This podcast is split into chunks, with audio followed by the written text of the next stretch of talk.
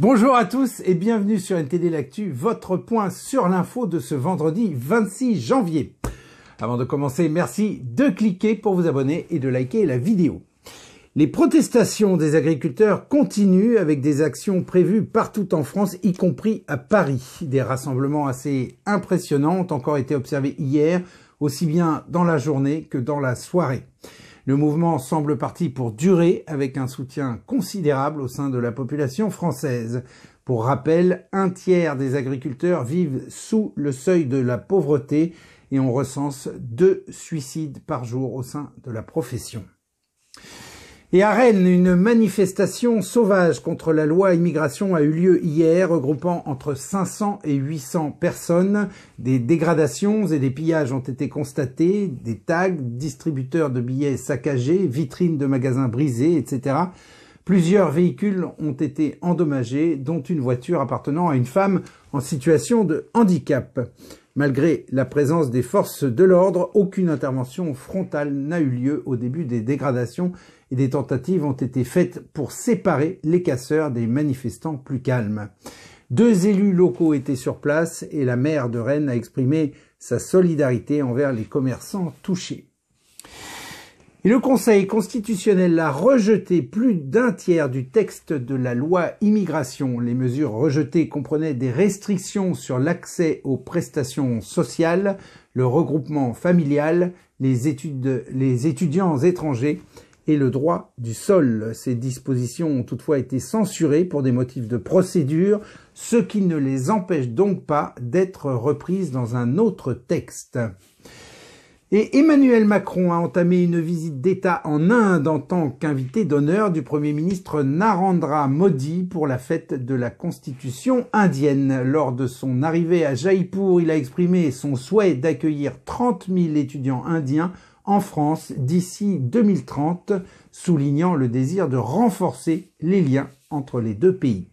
Le chef de l'État français et le patron d'EDF ont bon espoir de voir se concrétiser un accord la construction en Inde de six réacteurs nucléaires EPR. Et une étude récente des autorités sanitaires françaises indique qu'il y a un risque accru de troubles menstruels chez les femmes ayant reçu un vaccin à ARN messager contre la Covid-19. Il s'agit entre autres d'une augmentation de 20% du risque de saignement abondant nécessitant une hospitalisation. Depuis le début des campagnes de vaccination, de nombreuses femmes ont signalé des perturbations de leur cycle menstruel. Un collectif nommé Où est mon cycle a recueilli déjà plus de 7000 témoignages de femmes souffrant de troubles post-vaccinaux. Et je laisse maintenant la parole à Anthony. Anthony qui va nous parler aujourd'hui de la question de la désindustrialisation au sein de l'Union européenne. Anthony, c'est à vous, on vous écoute. Merci Rémi. Bonjour à tous. Au menu aujourd'hui, je vous propose de nous intéresser à l'industrie européenne. Il faut dire que dans un contexte où tous les indicateurs économiques passent au rouge, les principaux syndicats européens tirent, eux, la sonnette d'alarme. En effet, face à un ralentissement palpable de l'industrie, le cœur battant de l'économie de l'Union européenne s'essouffle sous le poids d'une crise énergétique implacable. Même si l'on accuse d'une légère baisse du gaz et de l'électricité, les prévisions de la Commission européenne ne sont guère rassurantes car les coûts resteront élevés, compromettant ainsi la compétitivité européenne sur le long terme. Tout ceci est corroboré par une récente étude d'Eurostat qui fait le même diagnostic. Elle constate une baisse continue de la production industrielle avec un déclin marqué dans la fabrication de biens d'équipement. Alors, derrière ce tableau sombre se profile une question cruciale. Vers quel avenir se profile l'industrie européenne? Pour avoir un regard plus approfondi sur la question, regardons ensemble les détails. L'industrie européenne traverse une tempête sans précédent. L'Union, autrefois bastion de la stabilité industrielle, voit ses fondations ébranlées. Les données d'Eurostat sont implacables. La production industrielle de l'UE accuse une dégringolade annuelle de 5,8%. Les secteurs clés tels que la production de biens d'équipement ne sont pas épargnés, accusant en novembre une baisse significative de 0,8% dans l'ensemble de l'UE. Selon Ludovic Voet, secrétaire de la Confédération européenne des syndicats, ces chiffres sont un canari dans une mine de charbon. Ce sont les investissements à long terme dans les bâtiments et les équipements qui sont les plus touchés. Judith Kirton-Darling, secrétaire générale adjointe d'Industrial Europe, critique la rigidité des politiques d'endettement de l'UE qui asphyxie le potentiel industriel de l'Union. Aussi, la désindustrialisation n'est pas un spectre lointain mais une réalité pressante.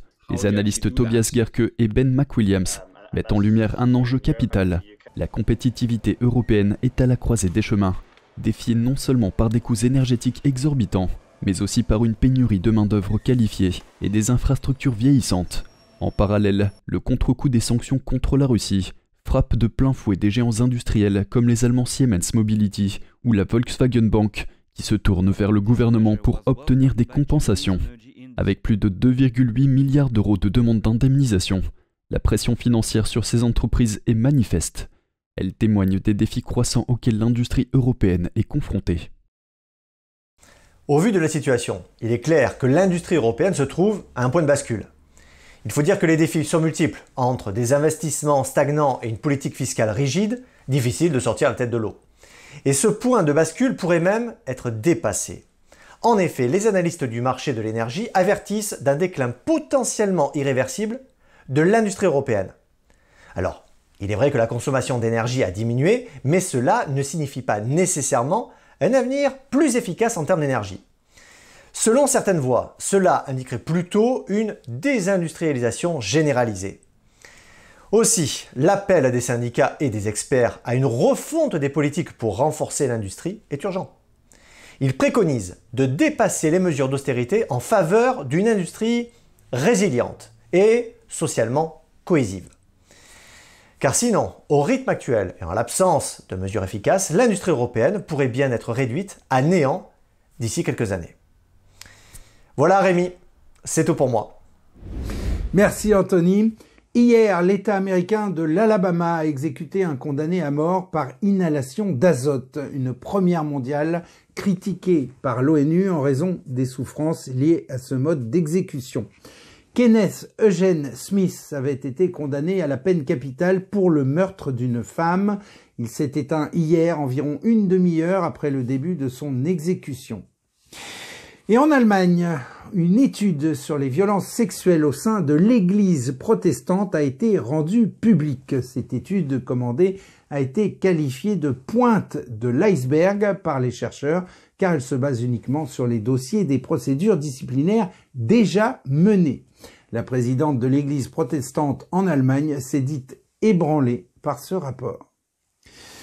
Et des commissaires européens ont annoncé des mesures pour protéger les technologies et infrastructures sensibles, notamment afin d'éviter que la Chine gagne du terrain.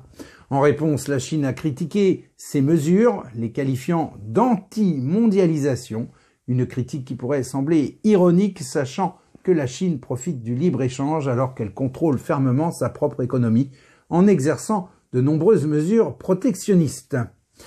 Et on s'envole maintenant pour l'Angleterre avec Vladia, Vladia qui va nous parler aujourd'hui d'un fait divers à la chinoise qui a fait beaucoup de bruit sur les réseaux sociaux.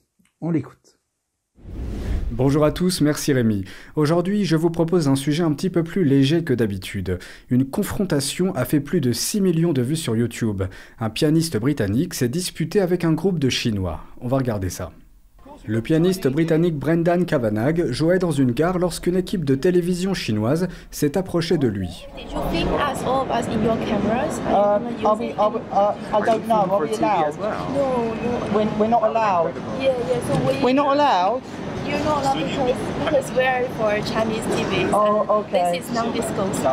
Il est légal de filmer dans les lieux publics au Royaume-Uni.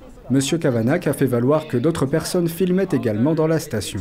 Just make sure that we are very, very secure in the reason that we don't want our voice or picture being filmed, and then yeah, that's just the relationship between you and me, you and us, basically. What, what relationship? Just now, we are very. So I'm gonna repeat that. Yeah. All of us, we cannot share our images online. Right. Yeah, there's no reason. We, that's our choice. L'homme a ensuite menacé d'intenter une action en justice. We're are not in communist. China now, you know. Oh, I'm sorry. This is racist now. We have to. No, we're not in communist China. We're in a free country. Monsieur Kavanagh a fait remarquer qu'ils étaient libres de s'en aller s'ils ne voulaient pas être filmés. Il a ajouté qu'ils se trouvaient en Grande-Bretagne, pas en Chine. C'est là que les choses se sont envenimées. I'm also British, but I don't want Well, to you've use got, my image. got a Chinese flag It there. doesn't matter. Show me the Chinese flag. Why you're touching her? Stop touching her! Don't touch her, please. Do not touch her. Des policiers sont ensuite intervenus, déclarant qu'il était légal de filmer dans les lieux publics. Le groupe de Chinois est parti peu de temps après. L'une d'entre eux a ensuite publié une vidéo en ligne expliquant qu'ils avaient refusé de partir parce qu'ils attendaient d'utiliser le piano public pour filmer quelque chose, et que la vidéo qu'ils avaient l'intention de filmer était destinée à une entreprise en Chine, ce qui les obligeait à garder ce contenu privé. La vidéo a suscité des réactions mitigées en Chine. Certains ont critiqué le pianiste britannique, l'accusant d'être raciste, tandis que d'autres ont jugé l'équipe chinoise, estimant qu'elle avait posé des exigences déraisonnables. N'hésitez pas à nous dire en commentaire ce que vous pensez, vous, de cette polémique. C'est tout de mon côté, merci à tous, merci Rémi et bon week-end. Merci Vladia. Et pour terminer, parlons musique. La musique semble avoir un pouvoir puissant sur l'amélioration de la santé mentale. Certains asiles du 19e siècle n'étaient pas toujours aussi barbares que ce qu'on peut imaginer. La musique y a été largement utilisée pour aider les patients. Des événements musicaux tels que les danses et les concerts étaient des moments appréciés par les patients, leur offrant un répit à la monotonie de la vie à l'asile. En outre, des médecins de l'époque ont mené des expériences sur la relation entre la musique et les maladies mentales, suggérant que la musique pouvait traiter la dépression, soulager la douleur physique et favoriser le sommeil. Ainsi, la musique a pu jouer un rôle crucial dans les traitements psychiatriques de certains asiles d'antan, offrant une forme de thérapie créative répondant aux divers besoins sociaux, émotionnels et intellectuels des patients. Et voilà, c'est la fin de ce journal. Merci à tous et à toutes de l'avoir suivi. On se retrouve donc lundi à 13h pour une nouvelle édition de NTD L'Actu. Très bon après-midi, Très bon week-end, à lundi.